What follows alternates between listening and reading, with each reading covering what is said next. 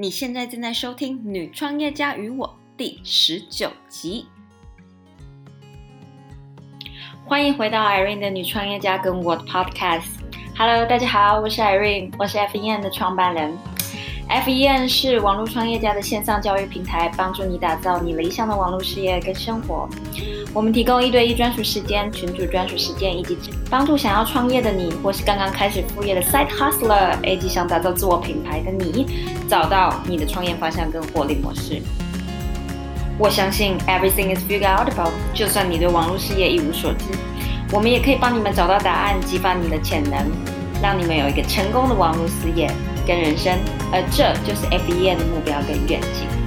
首先，在进入内楼之前，如果有听众还不知道我的故事背景，我2010年离开台湾到欧洲求学，在德国跟法国念商学院，回到德国柏林，在科技新创公司工作，从实习生正式到成为总监。2013年，我开始在部落格以及各大媒体《女人迷》、《换日线》、《天下杂志》以及酷青，写下我的欧洲生活跟自我成长。以及创业相关的内容。二零一五年，我决定离职，在柏林创业，经历过失败，现在终于成功拥有自己的网络事业。虽然人在欧洲创业，但一直希望可以成立一个帮助到我们社群里人的网络事业。曾经我也跟你一样，对自己的方向很疑惑，但是在经过一段摸索，终于开始了 FEM。这中间还有很多大大小小的故事，跟犯过的错，以及学到的经验。之后，在后面的集数以及我们的每周固定星期一的 Facebook 群组线上直播时间，跟大家分享。所以，还没加入我们 Facebook 免费私密群组的人，别忘了到 Facebook Social Female Entrepreneur and Me 女创业家跟我，并且按照规定填表加入。我在 Facebook 群组上面等你发问。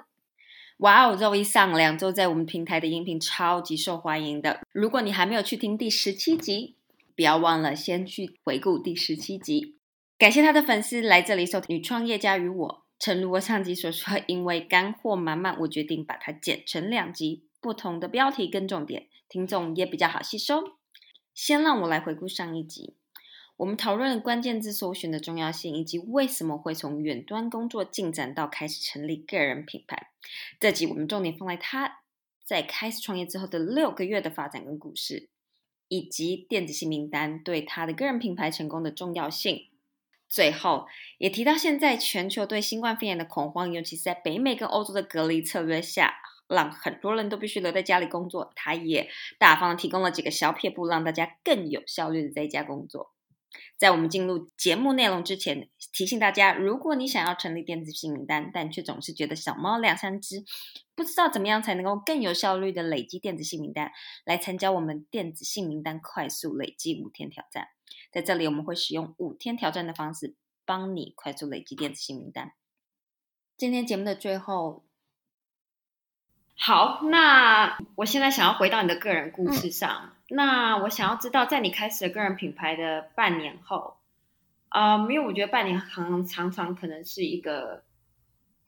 转捩点，或者是一个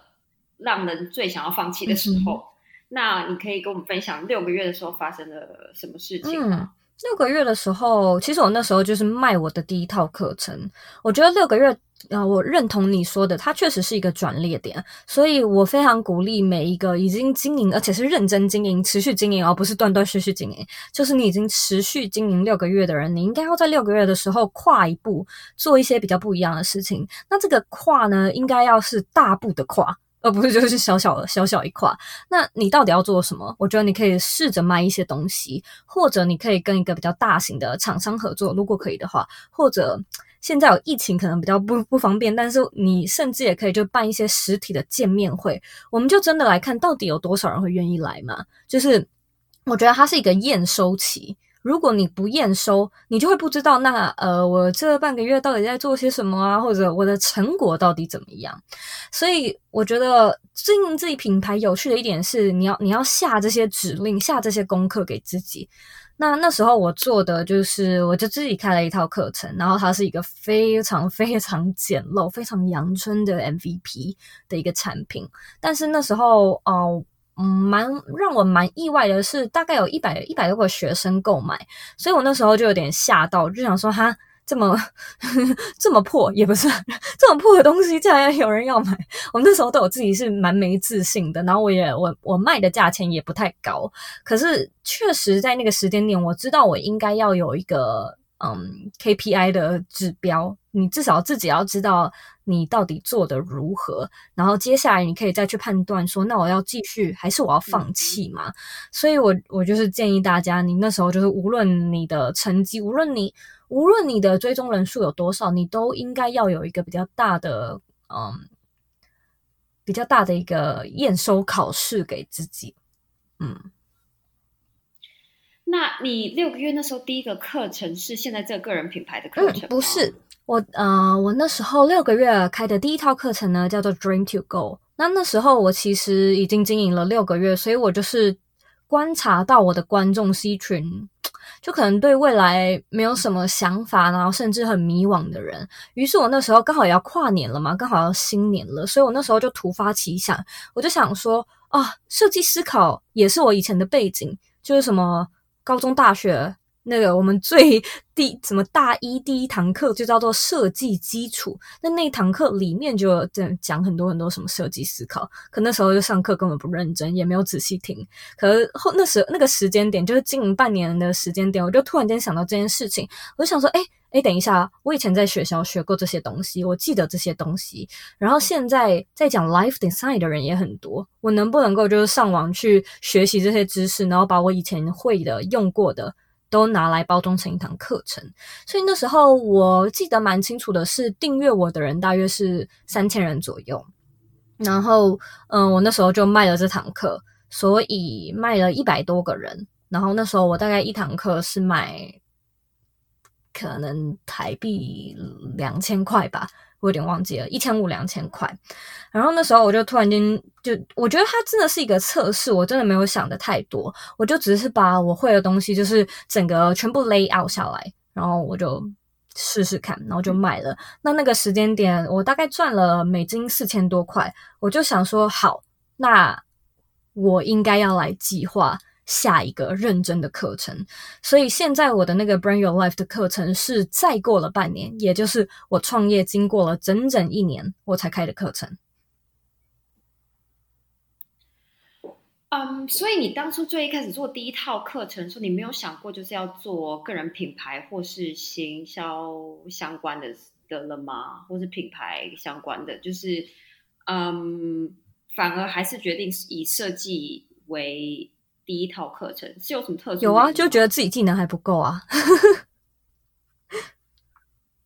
OK，嗯，我觉得，因为其实呢，座椅讲到一件蛮重要的事情，还有一件就是跟我们跟上面我们前面提到这个电子姓名单有很大的关联，就是很多人都觉得，你如果要卖课程，你一定要有很多很多很多很多的电子姓名单的 subscriber。然后我必须要说。其实不用不一定要有很多很多的那个 subscriber。你看，你开一开始也是就是三千的话就可以做就是 course，那我就是可以就是卖课程。那我就觉得，呃，这也是可以鼓励大家就是要多累积电子信单，然后也不用觉得说一定只有就是很多的订阅者才可以去做。线上的课程，这样子，我觉得这个东西就是听众也可以上网做一点功课。一般来说，电子信箱的行销的转换率大约是零点二嘛，就百分之二到三左右。那你想一想啊，假设我今天有一百个人订阅我，那我好像可以卖两个人吗？类似像这样子。那如果说我我我可以卖一个比较高单价的东西好了，我卖个五千块的东西，如果你卖得出去，那你至少也有一万块啊。所以你你算一算，如果说你你有两百个，然后订阅，那你就是你有四个人会愿意购买。那如果你今天卖的东西不用贵，大概一两千，那你至少也有四五千嘛。那这个就是帮你就是那个月加薪一下也不错啊。那嗯。今年呢，你已经提到过去你的创业的两年，那我想问一下，那你今年二零二零年有什么计划？然后不管在生活跟事业上，你的下一个目标又是什么？计划哦，我最近有一个被打乱的计划，就是我五月非常想要回台湾，但现在我我觉得可能回不去了。那如果我五月可以回台湾的话，我是想要办非常活动，呃，非常多活动，包含可能办一些演说、一些讲座，然后还有左边茶水间，其实也要两岁，要我们要进入第一百集了。所以我那时候我其实有很多的想法，我想我想要做这个，我想要做那个，但 I don't know，现在可能不行了。但是如果你要说事业上的规划，其实呃，我一直来都蛮希望就是自己的事业就继续的继续的成长嘛，所以啊，我可能会重新的来 re rebrand 还有 relaunch 我的嗯自己的课程，然后每一年的十二月呢，我们都会再次的 launch 呃 Dream to Go 的课程。那重新的包装，然后除此之外，我其实今年我不知道会不会在今年，但是我可能也会写写书，然后最近跟神仙史书的通勤学也可能会合作一些课程，所以其实今年蛮忙的，就只是受了一些疫情的影响，所以有很多的不确定性。那如果你说生活上的话，其实我自己生活上也有超多的旅行计划，但就是不确定。然后，如果其他的话，我自己其实，嗯，生活上我有蛮多新的 idea，就是包含我其实自己也蛮想要做新创，我自己也想要就是去做一些其他的事业，然后呃，可能就跟几个伙伴啊，几个朋友就是在讨论其他的可能性，所以其实今年还是挺忙的，有蛮多的计划，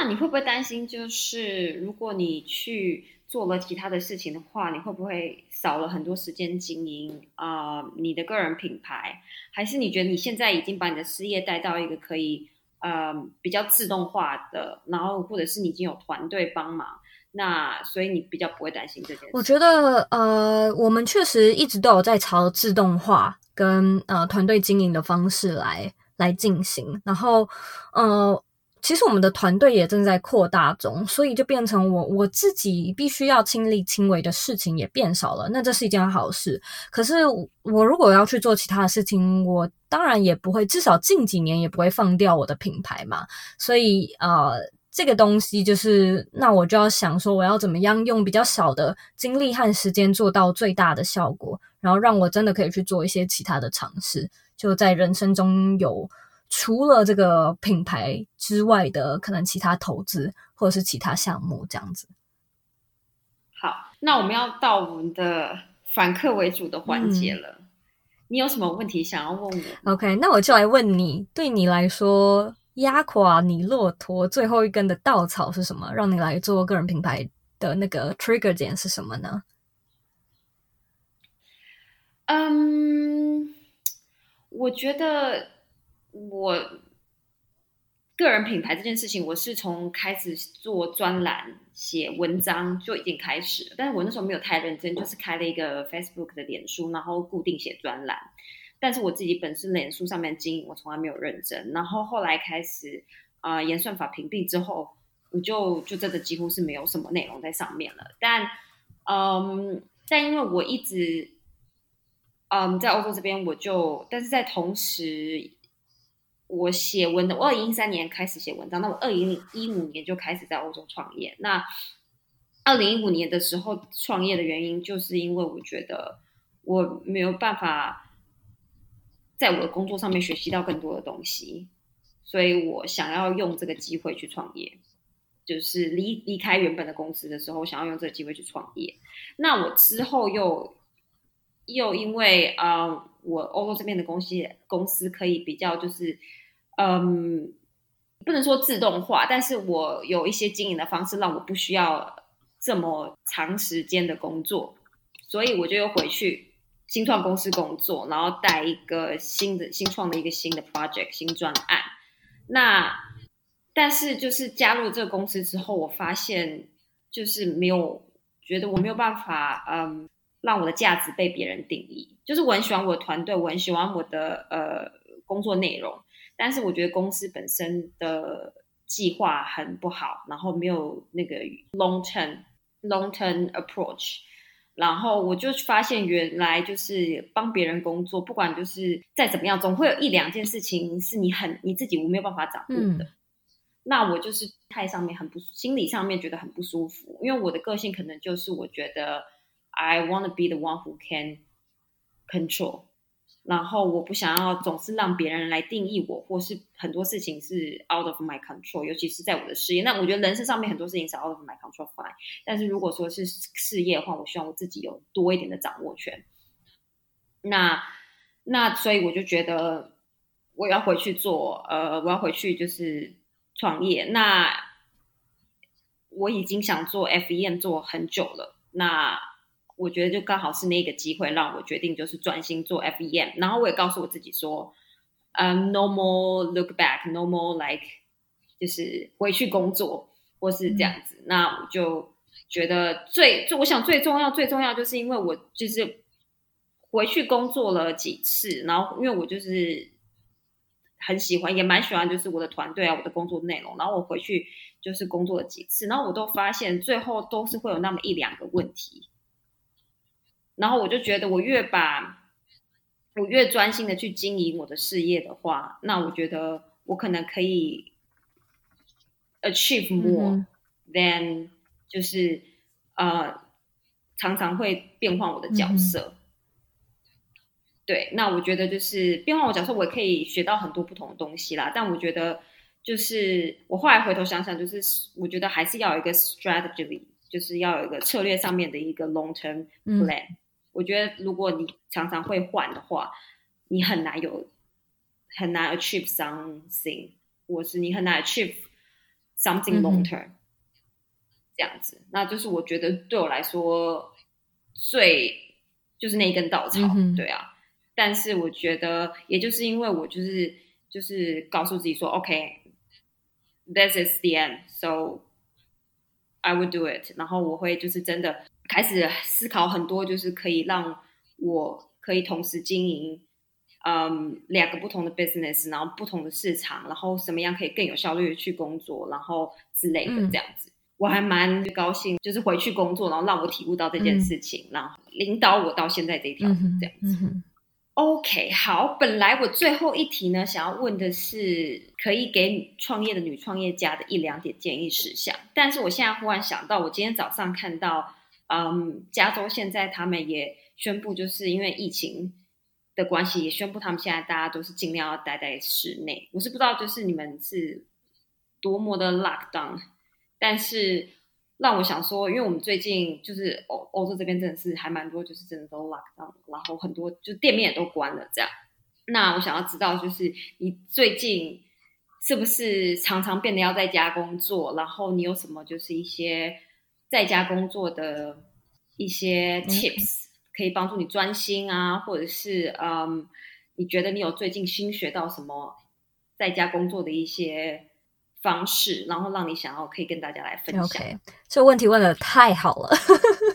这个问题就是我们最近一直在讨论的问题嘛。然后我其实昨天也刚好正在想这个话题，因为 LA 这边呢确实也 lock down 了，然后现在就说不是非紧急的事情不要出门。我们现在就是每天都在家，然后有出门的话，可能就家里的公园旁边公园跑步，就这样而已。然后，呃，其实我并没有到市区、到城市去看，说，哎，到底怎么样？我们就是尽可能的都待在家里面。然后很多咖啡厅也关了，这是我最伤心的地方。然后最哦，我最伤心的地方是我们的瑜伽教室关了，不然的话，我走路两分钟就到，然后每天都会去。然后没有办法嘛，现在其实基本上的什么健身房啊、活动啊、电影院也也差不多都已经呃 lock down。然后那那该怎么办呢？其实我觉得是蛮闷的。你也不能说哦，现在生活好无聊，因为你确实要配合疫情，不然就是这边的 healthcare system 可能会崩垮嘛，无法一次容纳太多人生病，也没有办法去 support 这样的一个 system。所以我们就是尽量的去配合啊。我们现在都在家里，那在家里有什么要注意的事项呢？如果说现在就是诶你没有办法远端工作，可是却因为这个契机。公司说啊，那你在家工作吧。我觉得有几个点，一我分享两个好了，是我觉得最重要的。第一个就是我认为细心非常的重要，因为我相信啊，我们在线上协作哦，沟通就是打打字、传传档案，其实并不难。这个东西就是我觉得现代人大家都会，但是要怎么样沟通的好，要怎么样让对方知道你到底在想什么，以及你说什么能不能够确保对方真的听得懂，我觉得这是一门学问跟技术。那就我在家工作四年的观察，我觉得细心是一个呃 key point。就是你到底要怎么样把你的话讲清楚，然后你是不是可以 follow up，就说诶，然后我把这个讲完，你是不是可以 repeat 一下，告诉我你的想法，我确认一下我们之间有没有出入，是不是两个人都在 same page 上面，就是会有这种很多很多的小细节，让我发现有蛮多人他可能自己的个性比较大啦啦，或者他就是没有那么的上心。然后就会忽略了很多细节，那这些细节不要小看，它就是造成超多沟通成本跟人事成本的一个就是浪费。我就是一直浪费时间在跟你说那些我已经说过的事情，然后你可能我跟你讲一百 percent，你看了八十 percent，但是你做出来只有六十 percent，类似像这样的事情，我觉得尽量是要避免的，不然老板可能也会在这个时间点发现，哎，你怎么 是一个这么没有办法好好沟通的人？然后第二个是，我觉得你自己也要有一些弱，就是不不是说你在家工作就完全的无法无章。我自己是觉得，如果说你今天真的是要我，我们现在就是我跟我先生都必须在家，然后我们两个之间就是也要协调，因为很烦，就是会一直看到对方，所以就很烦。那我们之间要怎么样协调？那方法呢，就是制定规章。那这个规章可能最简单的，可以从时间开始。例如，我就跟他讲说，十点到十二点是我的工作时间，这段时间绝对不要跟我讲话，也不要就是。不可以来吵我就对了。那十二点到一点呢，我们就可以吃个饭。那时候我们可以看新闻，我们可以聊聊天。但是，一点到四点也是我的工作时间，不可以来吵我。类似像这样子。然后除此之外，你自己也要规定，例如说，哦，我们是真的有设定闹钟，所以一点的时候闹钟会响，四点的时候闹钟也会响。这就是你不用，就是一个 no brainer，你不用再去想说，哦，哇，不小心我超过时间，我忘记时间了。没有啊，你就这些。闹钟事先设定好，然后你可能就是两点的时候也设定一个小闹钟啊，告诉你说要起来，要站起来，然后动动身体啊，喝喝水，拉个筋，类似像这样子。然后十五分钟再设定一个闹钟回去工作。我觉得这种事情它就是你听起来觉得很烦，但是你真的事先设计好，它就是可以大大帮助你的工作产能跟效率。然后你也真的是哦，四点之后闹钟一响，那我们就。我们就在家 开始打桌游，就开始下班了。所以这真的是可以确保你在那段时间内工作，嗯，真的可以把它做好，然后同时又可以确保自己的私生活也可以被顾到。嗯，我觉得实在讲太好了，因为通常我在家工作，男朋友是只有星一个星期就一天在家工作。现在忽然之间连续增加了，对不对？我实在是啊，每天都要看到你，好烦，太讨厌了。对，然后我觉得这个方法应很不错，可以大家真的可以参考一下。如果现在有很多人都变成必须要就两个人都在家工作呢，嗯，这个这个方法可以好好用来参考一下。那 OK，好，那。我们节目要到尾声了，那今天谢谢露颖来到我们的节目，然后也教大家很多东西。那嗯，首先在放你走之前，我要先偷问，因为你提到网络课程这件事情，然后我忽然想到说，那我们可以再找机会，呃，过几个月之后再来录一集关于课网络课程相关的的内容吗？嗯，应该是可以啊，因为好，没问题，因为。因为我觉得，就是很多人做品牌嘛，或者是做网络事业，很多人都是想要做课程的。那我觉得这个内容应该也会对大家就是很有帮助。这样。OK，好，那嗯，今天谢谢赵宇来到我们节目。然后在他跟大家说再见之前，我想要请他跟大家分享一下怎么找到他。你呢，只要在网络上面搜寻“理想生活设计”。或者是左边茶水间就可以找到我。那左是人字旁的左，然后边是编辑的编，你就打左边茶水间。好，那我们节目就到这里了。我们要跟我们听众说拜拜。谢谢，谢谢 Irene，拜拜。今天非常谢谢 Zoe 来到我们的节目。